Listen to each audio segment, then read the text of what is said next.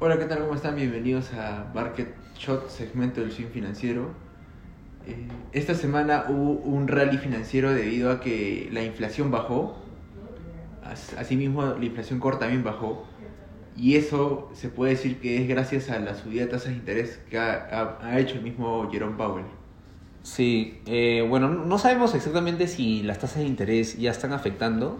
Eh, sin, lugar a duda está- sin lugar a dudas sí están afectando algunos sectores de la economía, ¿no? Los, más, los sectores más volátiles o sensibles a la subida de tasas de interés. Pero todavía no estamos seguros si es que de verdaderamente está afectando las tasas de interés, están afectando las tasas de inflación o están en full efecto, ¿no?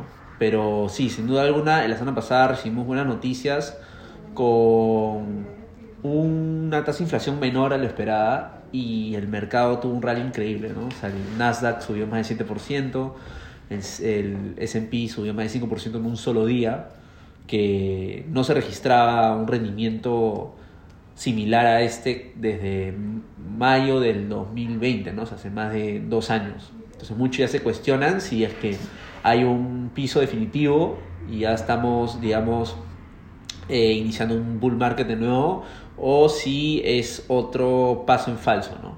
Eh, yo estoy de la opinión de que aún es muy temprano eh, descifrar. el- recordemos que la- la- las tasas de inflación tienden a moverse así, o sea, no, no se mueven todo en- hacia una dirección, sino tienden a flu- fluctuar con altibajos.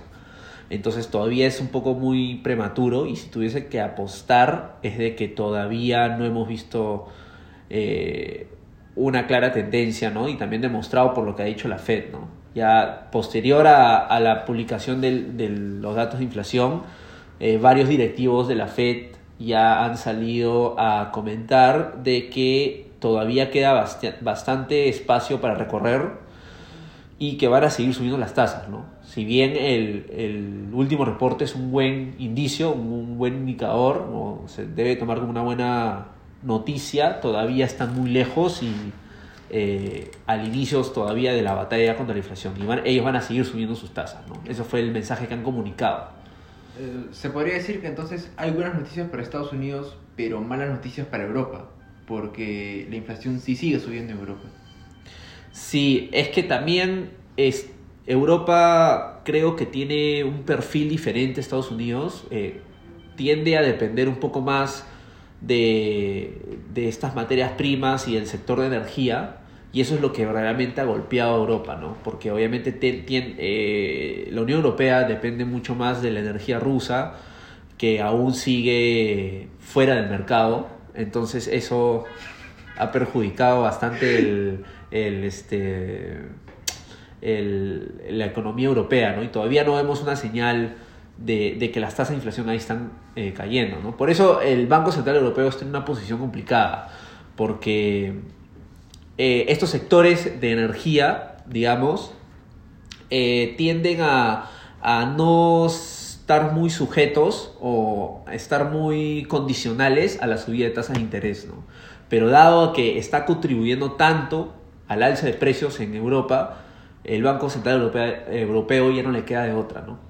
Va a tener que seguir subiendo sus tasas, por más de que eso implique caer en una recesión profunda de Europa, ¿no? Por eso se habla de que Europa ya lo más probable es que caiga una recesión eh, económica más profunda que la que potencialmente podría caer Estados Unidos, ¿no?